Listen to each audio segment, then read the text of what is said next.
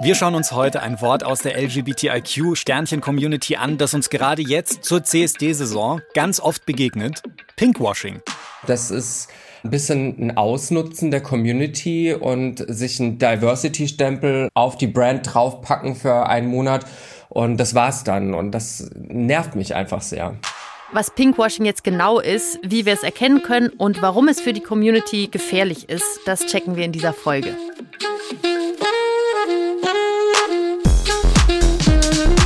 Willkommen im Club.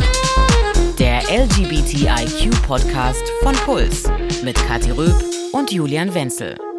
Ist euch was aufgefallen? Plötzlich sprießen wieder überall Regenbogenflaggen aus dem Boden. Auf Plakaten, auf T-Shirts, in Werbeanzeigen, auf Instagram. Regenbogen everywhere. Ja, ist schon klar, woran das liegt, oder? Im Juni ist ja schließlich Pride Month. Man könnte auch sagen, Regenbogen-Hochsaison.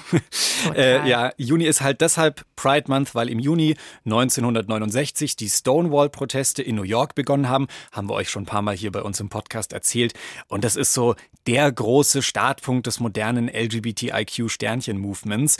Und jedes Jahr im Juni wird halt an diese Proteste erinnert und gefeiert wird auch. Und man muss aber auch sagen, ordentlich damit Geld verdienen. Ja, genau. Also sehr viele Unternehmen krallen sich jetzt einfach diesen Regenbogen und klatschen den gefühlt überall drauf. Aber die Frage ist, wie ehrlich meinen es denn Unternehmen mit dem ganzen Ding? Also sind sie wirklich an Queerios interessiert?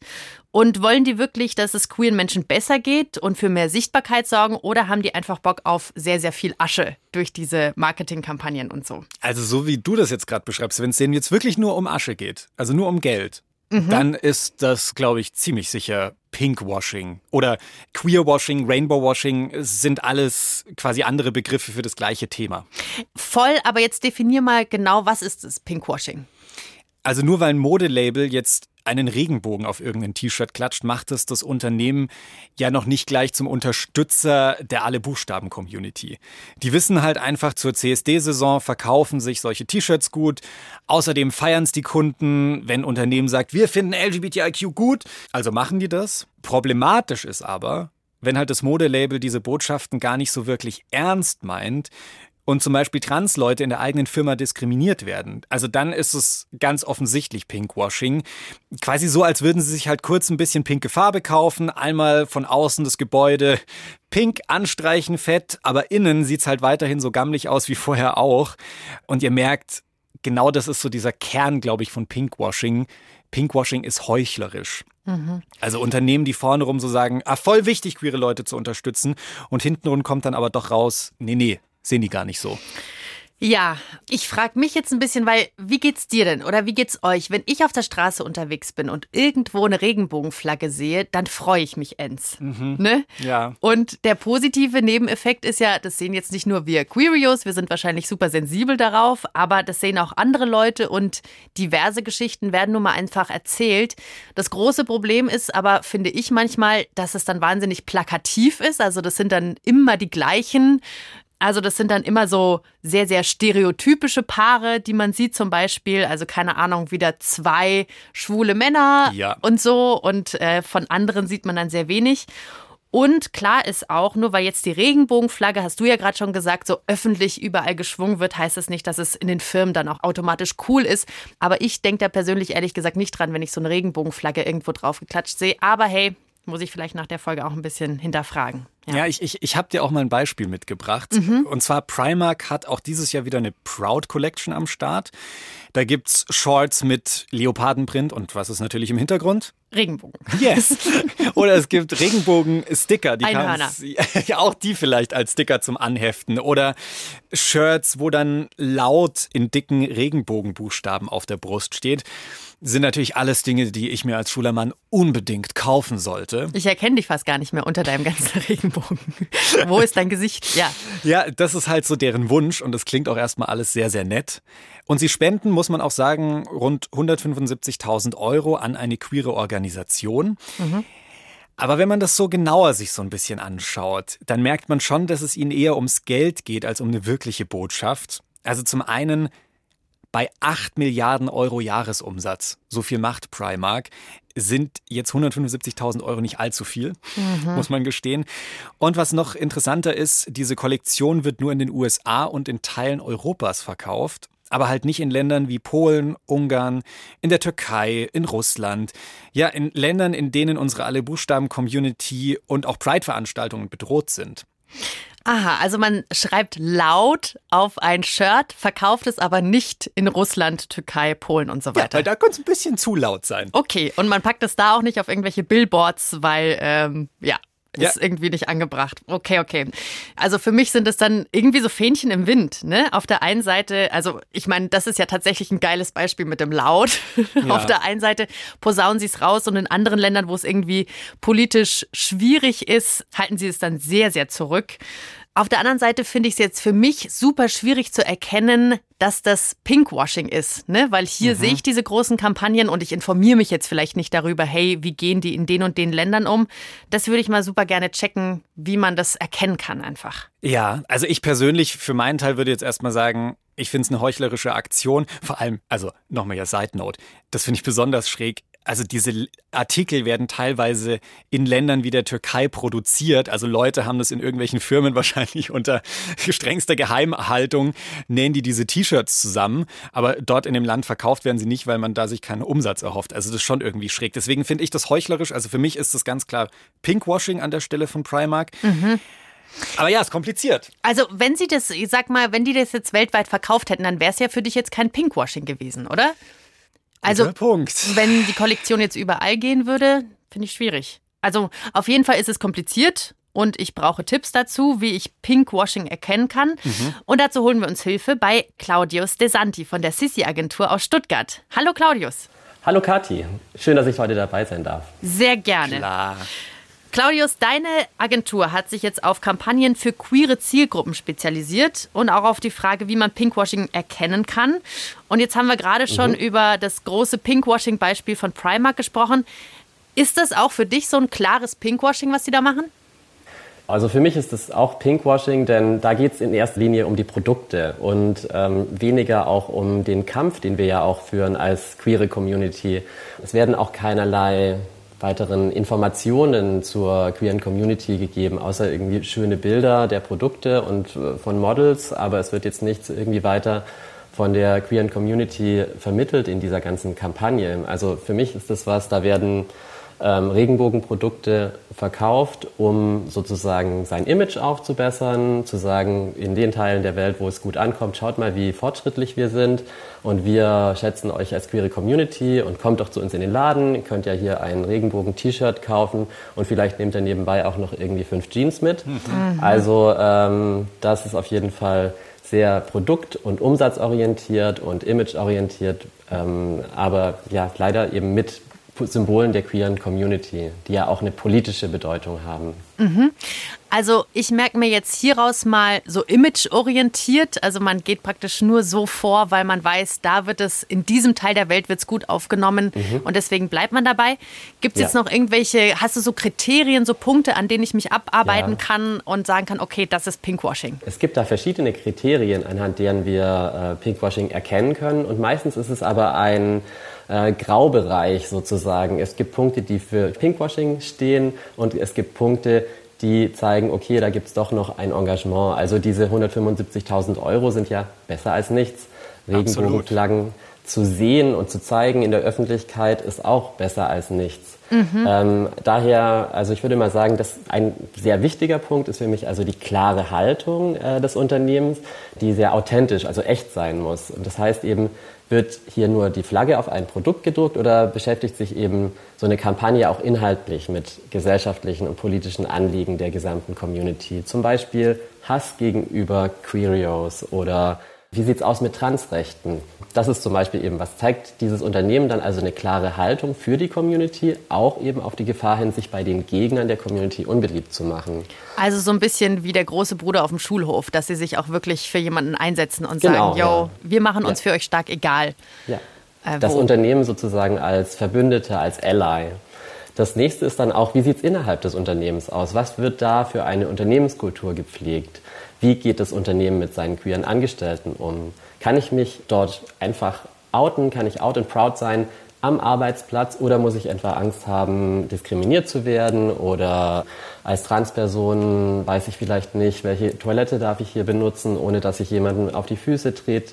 Das sind alles Sachen, wo Unternehmen sich sozusagen auch ähm, fortentwickeln können über Aufklärungsprogramme. Ähm, kann da muss ich jetzt aber mal ganz wichtig. kurz eine Frage stellen, weil wenn ich jetzt mhm. in einen Modeladen reingehe und da mhm. jetzt ein T-Shirt kaufe, dann weiß ich jetzt nicht, wie es mit geschlechterneutralen Toiletten vielleicht bei dem ja, Label aussieht. Das, ist, das, wird ein bisschen das, schwierig, oder?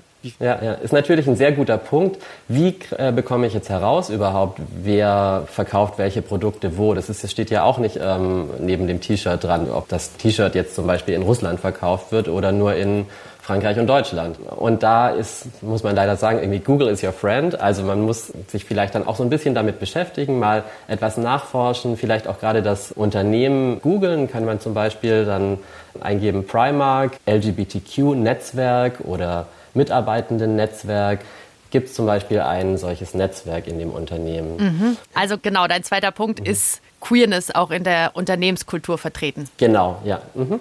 Und das heißt auch vielleicht Unterstützung vom Top-Management. Gibt es da irgendwelche Vorstandsmitglieder, die sich aus so einer Firma mal ähm, für queere Rechte auch stark machen und die sagen, unsere queeren Mitarbeitenden auch in Ländern wie äh, Polen und Ungarn, wir stehen vollkommen hinter denen und wir bieten denen auch in Ländern, wo es ihnen vielleicht nicht so gut geht, rechtlich einen sicheren Arbeitsplatz.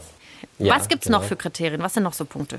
Auch ein wichtiger Punkt finde ich immer der Zeitpunkt. Ihr habt es vorher schon gesagt, momentan ist alles in Regenbogen getaucht. Jedes Logo erscheint in Regenbogen auf äh, Social Media und es gibt tausend Produkte und Kampagnen. Im April war da irgendwie Flaute. Also da hatten wir irgendwie so drei, vier Kampagnen, die alle eher klein waren und wo man gesehen hat, okay, da ist momentan so die Ruhe vor dem Sturm und die haben jetzt alle irgendwie ihre Regenbogen und äh, Transflaggen äh, etc.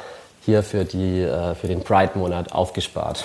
Mhm. Und da ist es eben auch so ein Ding. Also macht eine Firma das ganze Jahr über sozusagen Marketing oder äh, Unterstützung der queeren Community oder ist es eben nur auf den Pride-Monat beschränkt? Mhm. Also, wenn ich das jetzt nochmal zusammenfüge, wir sollten darauf achten, ob ein Unternehmen ein echter Ally ist. Also, das ist ja auch eigentlich total sinnbildlich. Wir schwingen die Regenbogenfahne und müssen da manchmal riskieren, einen auf die Fresse zu bekommen. Mhm. Und das sollte das Unternehmen dann sozusagen auch in Kauf nehmen. Ne? Also seid ihr eine mhm. Straight ja. Ally, seid ihr eine Ally, seid mhm. ihr mit uns, wenn ihr diese Fahne schwingt, dann genau. bitte auch richtig. Mhm. Dann, wie ist das Unternehmen aufgebaut? Gibt es da sowas wie ein cooles queeres Netzwerk, dass sich queere Angestellte irgendwie treffen können und ist Queerness mhm. also auch im Unternehmen Thema? Und dann dieser Zeitpunkt, also heißt es, alles wird einfach nur rausgefeuert, wenn Pride Month ist oder ist über das ganze Jahr verteilt hin irgendwie die Möglichkeit, mhm. die Queerness auch wirklich zu sehen. Und ein wichtiger Punkt, den du vorhin gesagt hast, finde ich auch noch, diese mhm. Frage, hey, ähm, setzen die sich noch für andere queere Projekte ein? Also was genau, passiert ja. denn mit dem Geld, das man da irgendwie ja, einnimmt? Das ist äh, auch noch ein wichtiger Punkt. Also so diese Förderung von queeren Projekten, Organisationen, seien das jetzt CSD-Vereine in den Städten, die vielleicht unterstützt werden äh, von dem Geld der Firma, sei es ähm, die, die Umsätze, die sozusagen auch Pride-Produkte generieren. Äh, wir hatten ja vorher das Thema Klamotten, da ist mir jetzt auch ein positives Beispiel gerade eingefallen. Aktuell äh, von Levi's äh, gibt es eine Pride-Kollektion, die auch inhaltlich äh, ein bisschen mehr rüberbringt. Da sind ähm, Pronomen auf die Klamotten drauf gedruckt und sie möchten so zeigen, ja, es ist auch wichtig, dass wir uns mit dem Thema Pronomen beschäftigen, dass wir äh, Leute mit den Pronomen ansprechen, die sie für sich selbst wählen, also gerade non-binary Menschen, da gibt's ja dann auf Englisch dieses Pronomen they, them oder dass man eben Transpersonen respektiert und sie in dem Gender anspricht, dass es für sie das wahre Geschlecht ist. Und da sehe ich sozusagen einerseits dieses Inhaltliche und die äh, Umsätze von, dieser, von diesen Produkten werden zu 100 Prozent gespendet für einen queeren Verein. Also da äh, finde ich auch, wird dann auch klar, das ist jetzt nicht nur reines Pinkwashing. Klar haben die auch einen Imagegewinn durch, dieses, ähm, durch diese Maßnahme. Es ist auch eine gute Werbung fürs Unternehmen, um sich als weltoffen zu zeigen, aber es wird zu 100 Prozent gespendet und das finde ich dann äh, auch eine tolle, unterstützenswerte Sache. Mhm. Und neben den Spenden gibt es natürlich auch noch den Punkt der Beteiligung. Werden denn wenn solche Kampagnen gemacht werden, auch Leute mit eingebunden, die mit den Themen zu tun haben? Oder wird es von irgendeiner Marketingagentur gemacht, die gar nichts mit queeren Menschen zu tun hat? Also äh, wenn da queere Menschen mitarbeiten und ihre Geschichten erzählen und dann auch darauf achten, dass sowas mit Empathie äh, geschieht und dass, dass es äh, eben auch da wieder authentisch ist. Oder wenn die Firmennetzwerke der Unternehmen selbst bei so einer Kampagne äh, mit einbezogen werden, dann ist das für mich auch nochmal ein Punkt, der sozusagen zeigt, das ist hier nicht nur Pinkwashing, sondern das zeigt, die Firma hat eben ein echtes Interesse an der Community voll, also dass wir auch einfach mhm. gefragt werden. Jetzt klingt das alles wunderbar, aber wenn ich so in meine Praxis gucke und irgendwie mhm. shoppen gehe, dann glaube ich nicht, dass ich mich noch so eineinhalb Stunden davor hinhocke mhm. und zusammen google, was welches Unternehmen ist. Und deswegen ja. so ein bisschen die Frage, gibt es auch so einen kleinen Tipp, wie man das erkennen kann, wie es irgendwie so ein mhm. bisschen schneller geht? Ich finde halt wirklich, es ist schwierig, denn gerade, man sieht ja, es gibt dann auch Abstufungen, die 50 Shades of Pinkwashing sozusagen. Mhm. Ähm, und daher wenn man sich wirklich sicher sein will, dass man nicht Pinkwashing unterstützt, dann wäre es wahrscheinlich am besten in der Pride-Saison keine Regenbogenprodukte zu kaufen. Fände ich aber dann auch schade für die Firmen, die sich da Mühe geben, was, was Cooles auf die Beine zu stellen. Also ich glaube, so ein, so ein bisschen als Konsumentin, die zu hinterfragen, was man sich so kauft, das ist, glaube ich, eine wichtige Sache, wie, in, wie ja auch im Bereich Umwelt, wie ja. auch im Bereich soziale Nachhaltigkeit. I hear you, ähm, Claudius. Du hast voll recht. Ja. Aber es gibt ich jetzt glaube, nicht irgendwie so eine Homepage, mhm. wo schon coole Unternehmen zusammengefasst sind oder so. Leider nicht. Also das wäre vielleicht ah. auch was, wo man äh, so ein bisschen, äh, wo es doch vielleicht eine Nische gibt oder auch ein, ein Tätigkeitsfeld, äh, für eben Vereine oder Stiftungen, die sich mit solchen Themen beschäftigen und die sozusagen vielleicht einen Pinkwashing-Index erstellen könnten. Vielleicht aber eine tolle Idee für nächstes Jahr. Vielleicht äh, dann die Website willkommen im Einkaufswagen.de von uns gemacht genau, und wir ja, checken die, die queeren Produkte Die sozusagen aus. Den, den Barcode scannt, so wie es es ja. ja. auch bei anderen Fragen gibt. Zum Beispiel, welche Inhaltsstoffe hat hier dieses Lebensmittel? Da gibt es ja auch alle möglichen Apps, die sowas scannen. Vielleicht den Barcode scannen und dann äh, ein, ein Pinkwashing-Index sozusagen angezeigt zu bekommen. Mega gute Idee, wenn uns jetzt jemand zuhört, der die Möglichkeiten dazu hat. Go for it. Das wollen wir 2022 sehen. Super Voll. gute Idee. Yes. Voll. Wir werden jetzt auch gleich nochmal mit Claudius weiterreden. Aber ich finde zwischendrin mal so ein kurzer Realitätscheck tut vielleicht ganz gut, weil nicht, dass wir uns da jetzt hier so in eine Sache verrennen. Weil man könnte ja auch sagen, ach, was ist denn jetzt schon so schlimm an Pinkwashing? Also es muss ja niemand diese Sachen kaufen und niemand muss diese Firmen unterstützen. Aber halt auf der anderen Seite kann man sagen, die Community wird durch solche mhm. Firmen ausgenutzt. Und Drag Queen Candy Crash ist so ein Gesicht, das Firmen gerne für Pinkwashing ausnutzen wollen. Und deswegen hat sich Candy letztes Jahr in einem Video auf Instagram so richtig darüber ausgekotzt. Liebe Leute, es reicht mir, ich muss das mal kurz mit euch teilen, weil mir steht's bis hier oben. Ich bekomme unglaublich viele Anfragen zum Pride. Die beginnt immer gleich. Und zwar mit, liebe Candy, wir lieben, was du tust. Wir lieben deinen Content.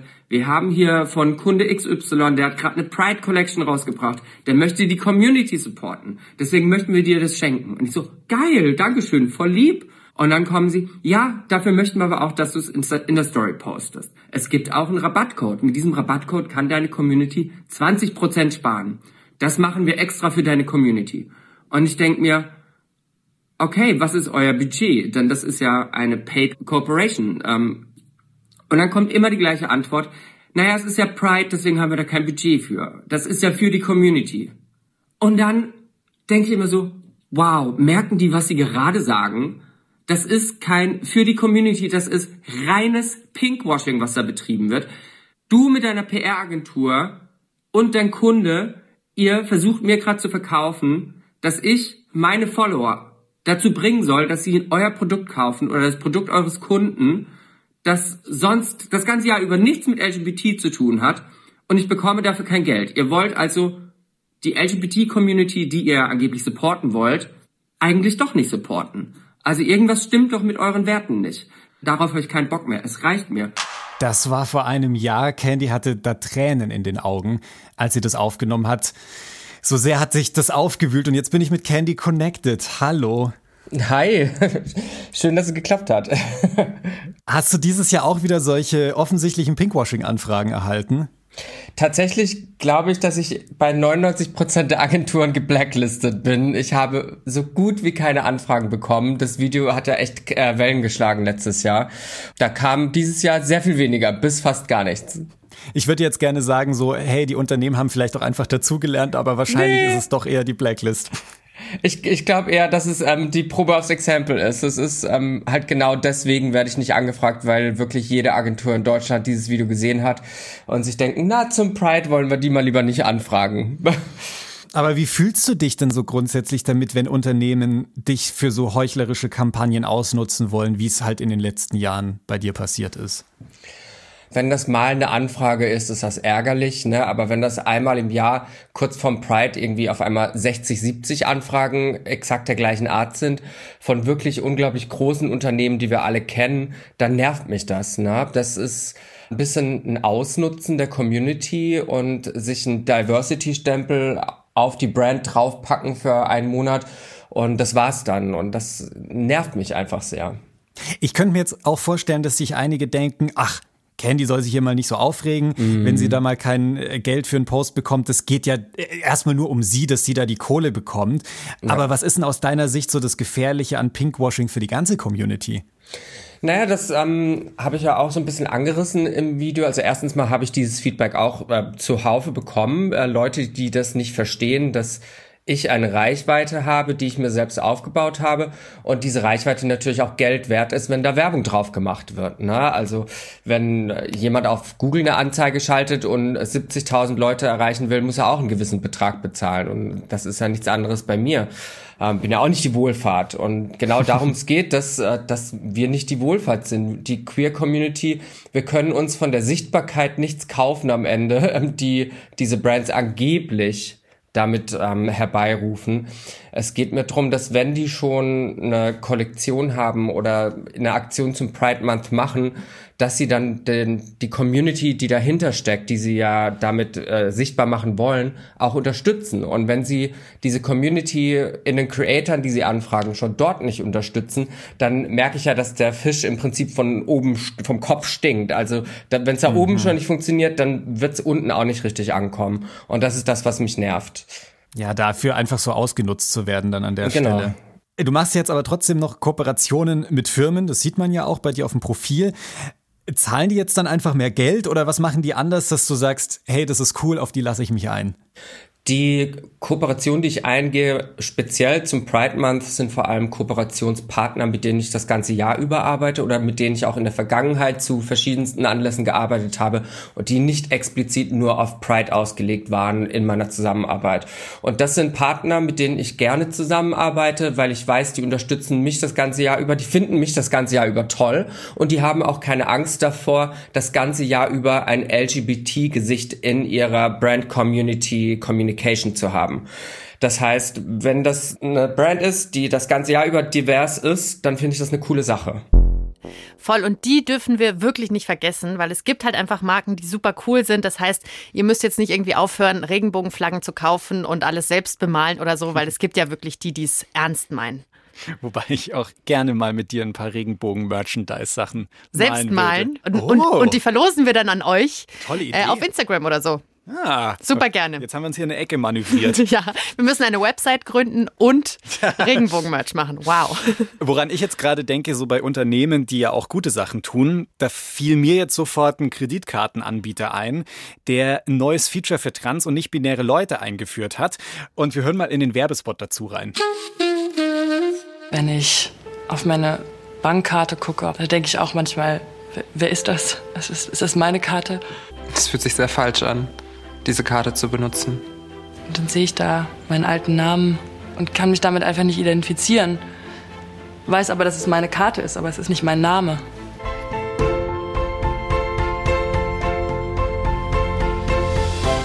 Oh mein Gott. Uh.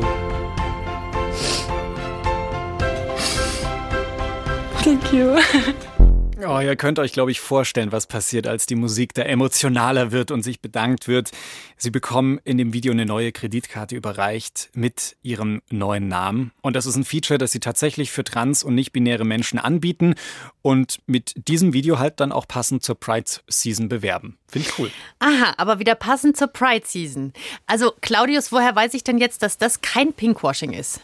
Also in dem Fall äh, überwiegt für mich wirklich dieser inhaltliche Ansatz, auch dass sich da beschäftigt wird mit Bedürfnissen der Community und dann ein Produkt, was genau ähm, dieses Bedürfnis auch anspricht. Also diese Gender-Euphorie, wie kann man ja vielleicht sagen in dem Fall, dass man die Transperson, die dann merkt, ich bin hier zu Hause in meinem Geschlecht und ich sehe hier meinen Namen auf der Karte und das genau so ein emotionaler, wichtiger Punkt eben da äh, adressiert wird. Mhm. Das ist für mich dann eben mehr als nur Pinkwashing. Fand ich auch total interessant äh, als CIS-Person, als Person, die nicht trans ist. Und ich glaube, es geht vielen, die diesen Werbespot sehen, wo ich mir das erste Mal gedacht habe, klar, auf der Kreditkarte steht dann der falsche Name drauf. Und du wirst jedes Mal beim Bezahlen daran erinnert, mhm. oh, da ist dieser blöde Name von früher. Dann lernt man da ja auch noch mal so ein bisschen was dabei. Und mhm. was ich gelernt habe, ist für Werbekampagnen, die sich jetzt besonders an eine queere Zielgruppe richten, also so wie das, was wir auch gerade eben gehört haben, gibt es, glaube ich, auch ein eigenes Wort, also so Gay-Marketing oder Queer-Marketing. Das ist schon auch das, was ihr bei euch in der Agentur viel macht, oder? Genau, also wir machen einerseits Marketing für die queere Community, aber wir ähm, arbeiten eine, auch andererseits einfach mit queeren Kunden zusammen. Weil das ist jetzt schon ein guter Punkt, da muss ich jetzt schon nochmal kritisch einhaken, weil ihr seid eine Agentur, Unterstützt mhm. ihr nicht selbst indirekt Pinkwashing? Also ich meine, ihr bringt schließlich Firmen mhm. mit der queeren Zielgruppe zusammen und klar ist, dass diese Firmen natürlich auch an dieser Zielgruppe Geld verdienen wollen. Das ist klar, genau. Also wir leben ja im Kapitalismus, das kann man natürlich auch kritisieren, aber das sind die Facts. Ähm, ich finde aber, wenn... Schöner Satz von einem Agenturinhaber. wenn eine Firma ein äh, Produkt auf den Markt bringt oder ein Verein mit den äh, Leuten in Kontakt kommen möchte, die sich mit den Zielen dieses Vereins identifizieren, dann kann man eben helfen, diese Zielgruppe mit dem Produkt oder mit der ähm, Botschaft zusammenzubringen. Und dann, äh, finde ich, ist es in meinen Augen kein Pinkwashing, wenn ich dafür sozusagen mir eine tolle Kampagne überlege oder eine Strategie ähm, für Social Media. Und ihr kürt ja auch jeden Monat so ein besonders mhm. gelungenes mhm. Beispiel für Gay- und Queer-Marketing. Ne? Also ja, die stellt ihr nochmal besonders raus mhm. und sagt, yo, die haben es besonders mhm. geil gemacht. Was für eine Kampagne ist dir denn da so im Kopf geblieben? Mir sind da zwei äh, Kampagnen besonders im Kopf geblieben. Das eine war eine amerikanische Kampagne in den USA. Ein Shampoo-Hersteller, der ein Trans-Mädchen mit seinen zwei lesbischen Müttern in einem Werbespot gezeigt hat und gezeigt, wie dieses Thema der Haare, sozusagen sich die Haare lang wachsen zu lassen für dieses Trans-Mädchen, so ein ganz wichtiger Punkt war ähm, und wo natürlich dann ein, eine klare Verbindung da ist, einerseits auch zu dem Produkt und wo sie aber eben auch einfach Sichtbarkeit geschafft haben für diese queere Familie. Und was ich da toll fand, war auch, wie äh, diese Firma dann im Community Management, nachdem es nämlich ganz stark auch äh, Gegenwind gab, also transfeindliche Äußerungen äh, als Kommentare unter dem Werbespot, wo diese Firma sich dann auch nochmal ganz klar hinter die Trans-Community gestellt hat und gesagt, hier Transphobie hat äh, in unserem Feed keinen Platz. Solche Sachen finde ich dann toll und ähm, auch gerade, weil sie eben Haltung zeigen in einem politischen Klima in den USA, wo Transrechte nicht bei allen Leuten gern gesehen sind. Also man mhm. muss bedenken, in 24 republikanisch regierten Staaten in den USA werden aktuell transfeindliche Gesetzgebungen auf den Weg gebracht. Mhm. Daher finde ich das einen tollen Punkt, wo man sagt, okay, hier Haltung zeigen als Firma. Das andere ist ein Beispiel aus Deutschland. Da hat ein Spielkonsolenhersteller, eine, auch eine amerikanische Firma, aber die Kampagne lief hier in Deutschland, sich Mitglieder der Community auch gesucht, um ein Problem innerhalb der Gaming-Szene anzusprechen. Die Gaming-Szene ist traditionell sehr männlich geprägt und hat da auch Probleme teils mit Frauenfeindlichkeit, mit Rassismus, mit Homophobie. Oh ja. Und ähm, da wurden eben hier Influencer äh, gesucht, zum Beispiel äh, Bambi Mercury, die äh, Drag Queen aus Berlin, die sich dann als äh, Gamer hier gezeigt hat und ihren Traum sozusagen präsentieren konnte. Und sie, okay. ähm, für sie war der Traum dann eben eine buntere Gaming-Community. Was ich aber super spannend finde, ist, dass du dich ja dann tatsächlich so ein bisschen gegen die Hauptzielgruppe wendest. Und ich kann mir vorstellen, dass es da vielleicht auch ein bisschen mhm. Gegenwind gibt. Und was du vorhin von dem Beispiel meintest mit dem Shampoo. Mhm. Ähm, das heißt, man muss ja, ja dann als Firma auch mit Gegenwind rechnen, zum genau. Teil. Genau. Mhm. Und das wäre jetzt die nächste Frage. Was ist denn die Herausforderung bei guten queeren Kampagnen? Also sowas wie, dass ja. man das noch nachbetreuen muss sozusagen und mit Gegenwind rechnen muss? Genau, natürlich. Das eine ist sozusagen, sich auch wirklich klar darüber zu sein, dass man vielleicht ein kontroverses Thema, gesellschaftlich kontroverses Thema anspricht und dass man eben vielleicht auch die Hater auf den Plan ruft. Und da muss es natürlich auch Firmen klar sein, was machen sie da und wie sollten sie auch darauf reagieren? Nämlich nicht dann plötzlich in den Kommentaren einknicken und sagen, war ja nicht so gemeint oder die Kampagne zurückziehen, sondern dahinter stehen und zu dem stehen als Firma, als Unternehmen, äh, was man sich ja dann hoffentlich auch als Wert ausgesucht hat. Das ist das eine. Andere Herausforderung finde ich auch immer, wenn es darum geht, Kampagnen für die queere Zielgruppe zu machen. Queer ist jetzt ja ein kleines Wörtchen mit ganz, ganz viel Vielfalt dahinter. Die LGBTQ-Community ist keine einförmige Masse, sondern allein schon ja, äh, die Bedürfnisse von schwulen Männern und lesbischen Frauen sind wahrscheinlich nicht immer die gleichen. Ich weiß äh, nicht, ob man Kathi und mich mit einem Werbespot perfekt ansprechen kann. Wird eine Herausforderung. Ja, genau. das könnte man auch umgekehrt deuten. Ne? Also wir sind so ein buntes Bilderbuch mhm. an coolen, diversen Geschichten. Nee, da brauchst du praktisch klar. überhaupt keinen Geschichtenerfinder mehr, mehr oder mhm. Creative Director. Das mhm. erzählt unser Leben schon von selbst. Ja, ja. Genau, aber dann sozusagen dieses, den KundInnen zu vermitteln, diese, diese Vielfalt, die es da gibt und auch zu sagen, hm, es reicht jetzt vielleicht nicht, wenn ihr nur ein Motiv macht mit einem schwulen Pärchen, denn dann fühlen sich die lesbischen oder weiblich gleichgeschlechtlichen äh, Mitglieder der Community eben vielleicht nicht angesprochen von eurer Werbung.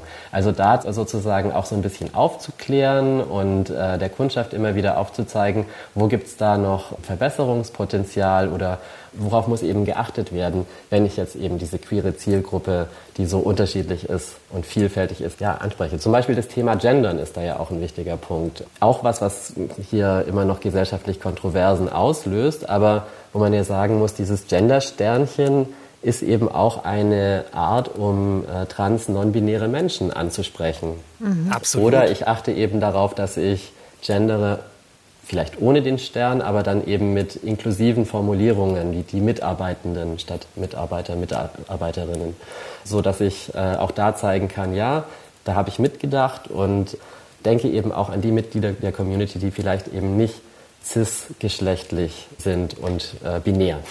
Das ist ja vielleicht auch so ein Ding, oder? Also wenn ich ein Unternehmen google, wenn ich gerade am Shoppen bin oder so, könnte ich auch mal checken, hey, haben die auf ihrer Homepage irgendwie cool gegendert oder so? Genau, stimmt. Das ist noch mal ein kleiner. Fügen wir noch ähm, hinzu. Auf zusätzlicher Punkt, ja. Was ich ganz spannend finde, ist, warum sich Firmen so für uns Queerios interessieren. Also egal jetzt, ob am Ende ernst gemeint oder heuchlerisch an uns rangeschlichen. Ich habe da mal Zahlen gefunden vom äh, britischen Marktforschungsunternehmen LGBT Capital. Die schätzen, 2019 hatten queere Menschen in Deutschland insgesamt ein Vermögen von rund 780 mhm. Milliarden Euro. What? Das ist mhm. irre. Und Firmen mhm. gehen natürlich davon aus, dass wir diese 780 Milliarden Euro lieber an Firmen geben, die einen Regenbogen vielleicht aus ihrem Logo machen, mhm. mhm. als an andere Unternehmen. Krass. Voll. Ich ja. stecke meine 780 Milliarden sehr gerne in solche Unternehmen. Auch wenn ich nur einen genau. sehr kleinen Anteil davon habe. Mhm. Aber tatsächlich ist es bei mir so, wenn ich jetzt einen Kaffee sehe und ich sehe, die haben eine Regenbogenflagge, auch wenn es nur so ein kleiner Sticker ist oder ja. so, dann gehe ich da schon lieber rein mhm. und ich mache in meinem Kopf ja. so ein kleines, ach, guck mhm. mal, nett. Genau. So, ja. ne? Also ich fühle mich irgendwie willkommen. Und wir tun jetzt aber die ganze Zeit so, als würden Unternehmen ausschließlich davon profitieren, von uns Queerios. Aber Gay Marketing hat ja auch so seine Risiken. Das haben wir vorhin schon so ein bisschen angesprochen. Natürlich, also die Risiken wären dann eben ja, äh, dass man in bestimmten Märkten vielleicht äh, nicht mehr sein Produkt auf den Markt bringen kann. Gab es ja dieses Jahr auch einen ganz, ganz großen Aufreger von einem deutschen Automobilhersteller, der seine mhm. Logos auf sehr vielen Instagram-Accounts in westlichen Ländern natürlich fett mit Regenbogenflagge mhm. versehen hat. Aber der Account, der für Saudi-Arabien mhm. äh, gedacht ist, Da natürlich nicht geändert. Gleiches Problem. Ja. Genauso wenig in Russland, äh, ja. wo es ja auch Gesetze gegen, äh, in Anführungszeichen, Homopropaganda gibt, also wo, wo man dann äh, die Regenbogen gar nicht in einem politischen Zusammenhang zeigen darf. Und ja, das ist dann schon traurig, dann zu sehen, wie die Firmen einerseits versuchen, hier den Pink Dollar, also unsere 780 Milliarden, äh, abzugreifen. Ja. Und ähm, auf der anderen Seite nicht das Rückgrat haben, so, zu sagen, hier, wir machen das jetzt in diesen Ländern trotzdem oder wir ziehen uns vielleicht aus solchen Märkten zurück. Wäre vielleicht ein krasser Schritt, aber hm, muss man vielleicht auch mal in Erwägung ziehen. Total. Und was wir bis jetzt ja nur angesprochen hatten, war Pinkwashing so in der Werbung und so. Aber Pinkwashing gibt es ja auch in anderen Bereichen. Wir hatten es gerade schon so ein bisschen angedeutet, die politische Lage. Aber Pinkwashing gibt es natürlich auch in der Politik. Ja, also äh, starke Vorwürfe gegen die SPD gab es da vor ein paar Wochen. Und äh, während ich für die Folge recherchiert habe, also da habe ich noch einen ganz krassen Pinkwashing-Vorwurf gefunden. Muss ich sagen, das konnte ich, konnte ich erst nicht glauben, dass es den tatsächlich gibt. Lass uns gleich darüber reden. Vielen Dank jetzt aber erstmal an Claudius De Santi für die Einblicke ins Pinkwashing von Unternehmen. Und danke, dass ihr mich dabei hattet. Vielen Dank. Ja, voll vielen Dank. Ich habe echt viel gelernt bis hierher. So, jetzt nochmal zur SPD. Der wurde vor kurzem massives Pinkwashing vorgeworfen.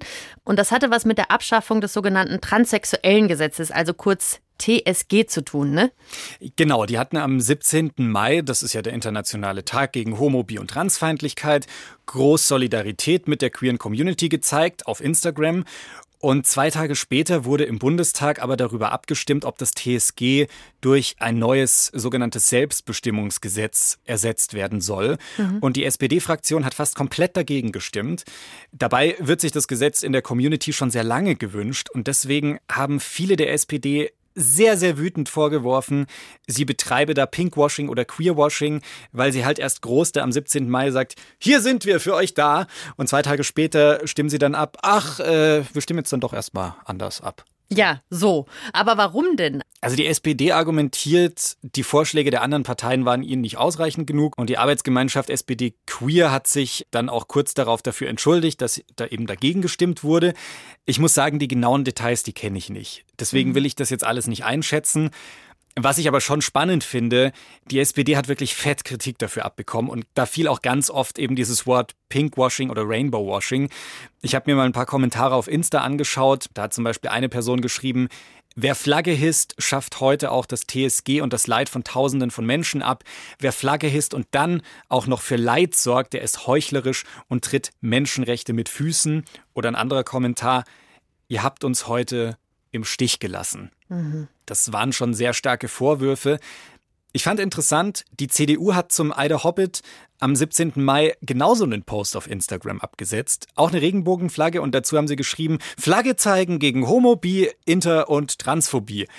Und die CDU hat auch geschlossen gegen das neue Gesetz gestimmt. Also auch ein ganz klarer Fall von Pinkwashing. Bei der CDU war die Kritik aber nicht ganz so laut auf Instagram.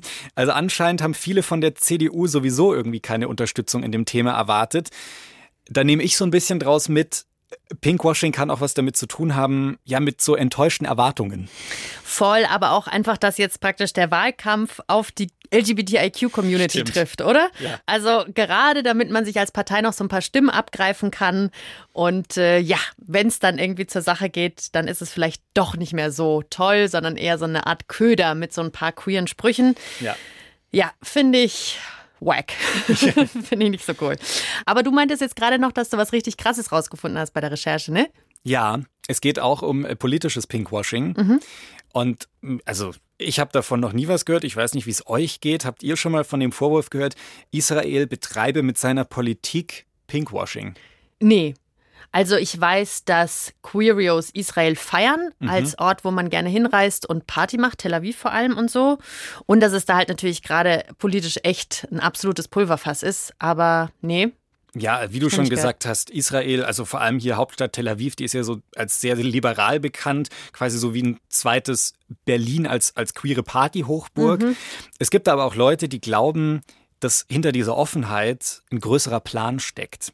Und die erzählen die Geschichte, und zwar geht die in etwa so, Israel betreibe Pinkwashing und stelle sich doch als ach so gay-friendly dar, nur um von unschönen schwierigen politischen Seiten abzulenken.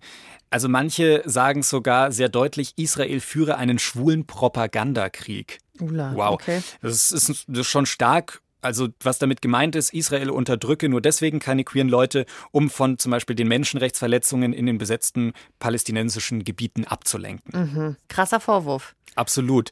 Äh, war ich auch erstmal überrascht, als ich davon gelesen habe, konnte ich auch nicht so richtig einordnen. Der Weltredakteur Frederik Schindler ist aber Experte für das Thema und der erklärt, dass dieser Vorwurf totaler Bullshit ist und dazu auch noch richtig gefährlich. Was ist denn dran an dem Mythos, dass Israel da angeblich Pinkwashing betreibt? Ja, also ich würde sagen, dass es sich bei dem Pinkwashing-Vorwurf gegen Israel eigentlich um eine Verschwörungsfantasie handelt. Also Israel wird vorgeworfen, mit dem Werben für die Rechte von Schwulen, Lesben, Bisexuellen und Transpersonen von der Palästinenserpolitik abzulenken. Und es gibt zwar eine PR-Kampagne der israelischen Regierung, die sich auf LGBT-Rechte bezieht, aber mit der Palästinenserpolitik hat es wirklich gar nichts zu tun. Deswegen würde ich sagen, an dieser vermeintlichen Theorie ist gar nichts dran. Deshalb würde ich da auch eher von einem Mythos sprechen. Mhm. Und während schwule Lesben und Bisexuelle in Israel ja wirklich rechtlich gleichgestellt sind und es auch vor allem in Tel Aviv auch wirklich eine lebendige LGBT-Kultur gibt, sieht es in den Nachbarländern, in den arabischen Nachbarländern Israels ganz anders aus. Da gibt es eine massive Ächtung und Verfolgung von LGBT-Personen. Aber über diese Unterdrückung schweigen diejenigen, die Israel Pinkwashing vorwerfen. Und das ist quasi auch schon so ein Punkt, an dem du erklären würdest, dass das Blödsinn ist. Ja, voll. Also ich würde halt sagen, solange nicht überall sexuelle und geschlechtliche Vielfalt so gefeiert werden kann, wie man das jedes Jahr während der Tel Aviv Pride machen kann, ist es total lächerlich, hier ausgerechnet Israel zurechtzuweisen und eben gleichzeitig über die ja, drakonischen antihomosexuellen Gesetze in den arabischen Nachbarländern zu schweigen. Mhm. Warum das Blödsinn ist, würde ich vielleicht auch noch dazu sagen ich kann es einfach nicht nachvollziehen, was schlecht daran sein soll, wenn sich ein Staat ein homofreundliches Image verpassen will. Also wenn sich ein Staat eben eine progressive LGBT-Politik auf die Fahnen schreibt, dann ist es selbstverständlich zu begrüßen und eben der weitaus größeren Verfolgung in den Nachbarländern vorzuziehen. Hast du eine Erklärung oder eine Idee, woher dieser Mythos kommen könnte? Ja, also dieser Mythos kommt tatsächlich aus der akademischen Queer-Theorie erstmals prominent gemacht ähm, hat es die Queer-Theoretikerin Jasbir Puar, die ist Professorin für Frauen- und Geschlechterstudien an einer amerikanischen Universität. Sie hat unter dem Titel Israels schwuler Propagandakrieg 2010 im Guardian behauptet, dass sich Israel als einziges schwulenfreundliches Land in einer homophoben Region darstellen wolle, was aus ihrer Sicht beides nicht stimme. Und sie sagt eben, die Selbstdarstellung Israels als schwulenfreundlich würde lediglich erfolgen, um sich damit dann als kosmopolitisch modern, entwickelt und demokratisch zu beschreiben, sozusagen. Und wenn man jetzt guckt, wo das verbreitet wird, in welchen Kreisen kursiert denn diese Erzählung besonders stark? Ja, dieser gegen Israel gerichtete Pinkwashing-Mythos, der wird in Teilen der queeren Bewegung und in Teilen der linken Bewegung verbreitet. Was ist das Gefährliche an dieser Erzählung? Ich würde sagen, dass in dem Mythos mehrere antisemitische Motive anklingen. Also Israel wird sozusagen als verlogen, als hinterlistig, als verschwörerisch dargestellt. Wir kennen diese Stereotype eigentlich schon seit Jahrhunderten, die gegen Juden gerichtet sind, hier dann eben auf den jüdischen Staat reproduziert. Und beim Antisemitismus ist es eben so, dass Juden bei all ihren Handlungen ein böser Vorsatz unterstellt wird. Und genauso ist es ja auch hier im Vorwurf des Pinkwashings, der homofreundlichen Politik Israels wird also die böse Absicht der Verschleierung von Menschenrechtsverletzungen und die Manipulation der Meinungsbildung unterstellt. Was diese selbsternannten Pink Watcher oft fordern, ist dann so etwas wie den Pride in Tel Aviv zu boykottieren. Ich würde sagen, dass diese Aktivistinnen und Aktivisten ihre Zeit lieber dafür aufbringen sollten, dass noch viel mehr Prides stattfinden, also zum Beispiel in anderen Teilen Israels, hoffentlich auch irgendwann in Gaza und in den arabischen Nachbarländern Israels. Da wäre doch die Zeit des Aktivismus sozusagen ein bisschen drängender, um sich darum zu kümmern, dass LGBT-Personen auch im sonstigen Nahen Osten geschützt sind und frei und sicher leben können. Du hast es jetzt ja ganz deutlicher gesagt. Dieser Mythos ist ganz deutlich antisemitisch. Was ist denn, wenn mir jetzt jemand irgendwie begegnet und mir genau das erzählt? Wie reagiere ich denn dann da am besten darauf? Also beim Antisemitismus handelt es sich eben leider oft um ein geschlossenes Weltbild, um eine quasi welterklärende Verschwörungsfantasie. Wenn es sich um so ein geschlossenes Weltbild handelt, da kommt man dann auch leider nicht mit guten Argumenten und Vernunft an, Juden in Israel werden von Antisemiten eben gehasst, ganz egal, wie sie sich verhalten. Sie können gar nicht wirklich handeln, ohne Hass ausgesetzt zu sein. Man sieht es ja auch hier beim Pinkwashing-Vorwurf, wenn Israel der LGBT-Community Rechte verweigern und sie diskriminieren würde, dann würde der Staat ja zu Recht kritisiert werden. Doch er verhält sich eben gegenteilig. Israel schützt sexuelle und geschlechtliche Minderheiten durch entsprechende Gesetze, auch wenn es sicher wie in jeder anderen Gesellschaft auch noch Nachbesserungen sozusagen nötig und möglich sind und wird trotzdem in diesem Zusammenhang an den Pranger gestellt. Aber ich würde natürlich sagen, wenn man, wenn man merkt, dass jemand lediglich aus Uninformiertheit spricht, und es sich nicht um ein geschlossen antisemitisches Weltbild handelt, dann sollte man natürlich immer versuchen, sein Gegenüber mit Aufklärung und Information zu überzeugen. Jetzt haben wir genau das Werkzeug schon an der Hand, hoffentlich. um das hoffentlich auseinandernehmen zu können. Das hoffe ich doch sehr. Ihr könnt jetzt generell natürlich diese Punkte, die wir vorhin von Claudius gelernt haben, auch auf die Politik übertragen von unterschiedlichen Ländern. Also zu gucken, hey, wer schreibt sich denn groß den Regenbogen auf die Fahne? Literally, die Regenbogenfahne. und was wird wirklich umgesetzt? Und bei Israel ist es jetzt so der Fall, wenn wir uns die Kategorie nochmal nehmen von Claudius, dass Pinkwashing-Vorwürfe ja nicht so wirklich ziehen, weil wir merken, dass die LGBTIQ-Sternchen-Community da wirklich ja auch Rechte hat. Ne? Es ist jetzt nicht so, als würden sie irgendwie ein äh, Transpärchen auf einen Werbespot packen und dann geht es den Leuten aber nicht so gut. Ja, das ist ein guter Punkt. Und ich muss sagen, jetzt so nach all diesen Punkten, die ich gehört habe, wir müssen schon ganz schön aufpassen, Leute. Also Pinkwashing, Queerwashing, Rainbowwashing, wie auch immer ihr es nennen wollt, lauert überall. Es kann uns überall begegnen. Vielleicht auch einfach im Klamottenladen nebenan. Aber manchmal lauert halt auch nur so der Vorwurf. Und selbst der ist halt inzwischen richtig mächtig und kann Leute in schlechtes Licht rücken, wie wir jetzt gerade eben an dem Beispiel gehört haben. Und da sollte man vorsichtig sein und nicht einfach unhinterfragt dann verbreiten, ja, ja, das ist ein scheiß Unternehmen, das ist alles scheiße hier. Ähm, weil da habe ich gehört, die betreiben Pinkwashing. Muss man ein bisschen aufpassen, ob das auch wirklich stimmt. Ja, aber ich fand den Tipp von Claudius sehr gut, einfach mal zu gucken, hey, wie gehen die denn tatsächlich mit ihren Mitarbeitenden um? Ne? Ja. Also wir haben mal eine Folge gemacht zum Thema Arbeit, da kann ich mich lebhaft dran erinnern. Und da war der große Punkt, gibt es sowas wie Organisationen im Unternehmen und kommen diese Organisationen auch tatsächlich aus Motivation des Unternehmens oder müssen wir Queerios wieder anklopfen und sagen, hallo, könnt ihr uns eine Besenkammer aufsperren, wir würden uns gerne treffen. Also da so ein bisschen drauf zu achten, sich das ein bisschen zurecht zu googeln, ist aufwendig. Ich bin voll bei euch, wenn ihr sagt, yo, ist ein bisschen heftig, aber ja, sollte man vielleicht mal tun, gerade wenn man so irgendwie seine Stanni-Geschäfte mal so durchcheckt, äh, sind die eigentlich queerfreundlich oder nicht. Das fand ich einen tollen Punkt. Und auch dieser Zeitpunktgedanke, ne? Also, ja. wenn man irgendwie mal im Februar eine Flagge irgendwo sieht, dann ist es schon mal tendenziell ein besseres Zeichen. Ja, so am Weihnachtsbaum. So in ja. der Weihnachtswerbung könnte es auch mal häufiger Thema sein. Ganz genau. Und äh, weil es Kathi gerade eben schon angesprochen habt, falls euch die Wartezeit bis nächste Woche zu lange ist, hört euch gerne die Arbeitsfolge von uns in der Zwischenzeit an können wir euch ans Herz legen. Und an der Stelle auch vielen Dank, weil wir wissen, es sind ganz, ganz viele neue HörerInnen bei uns im Club angekommen, die uns so in der letzten Woche entdeckt haben. Ey, liebe Grüße an euch. Auch an euch gilt, ihr seid sehr willkommen hier in diesem Club und in diesem Podcast. Hey Newbies, willkommen. und nächste Woche reden wir über ein Thema, das sich die Old Community schon sehr, sehr lange gewünscht hat, das Thema Pansexualität. Da freuen wir uns sehr drauf. Packen wir an. Bis nächste Woche. Bis dann. Tschüss. Redaktion Mila Hahner, Julian Wenzel und Marion Lichtenauer. Produktion Corbinian Guggenmoos, Axel Fischer-Neuschwander. Sounddesign Benedikt Wiesmeier und Enno Rangnick. Und die Grafik Christopher Roos von Rosen, Max Fesel und Fabian Stoffers.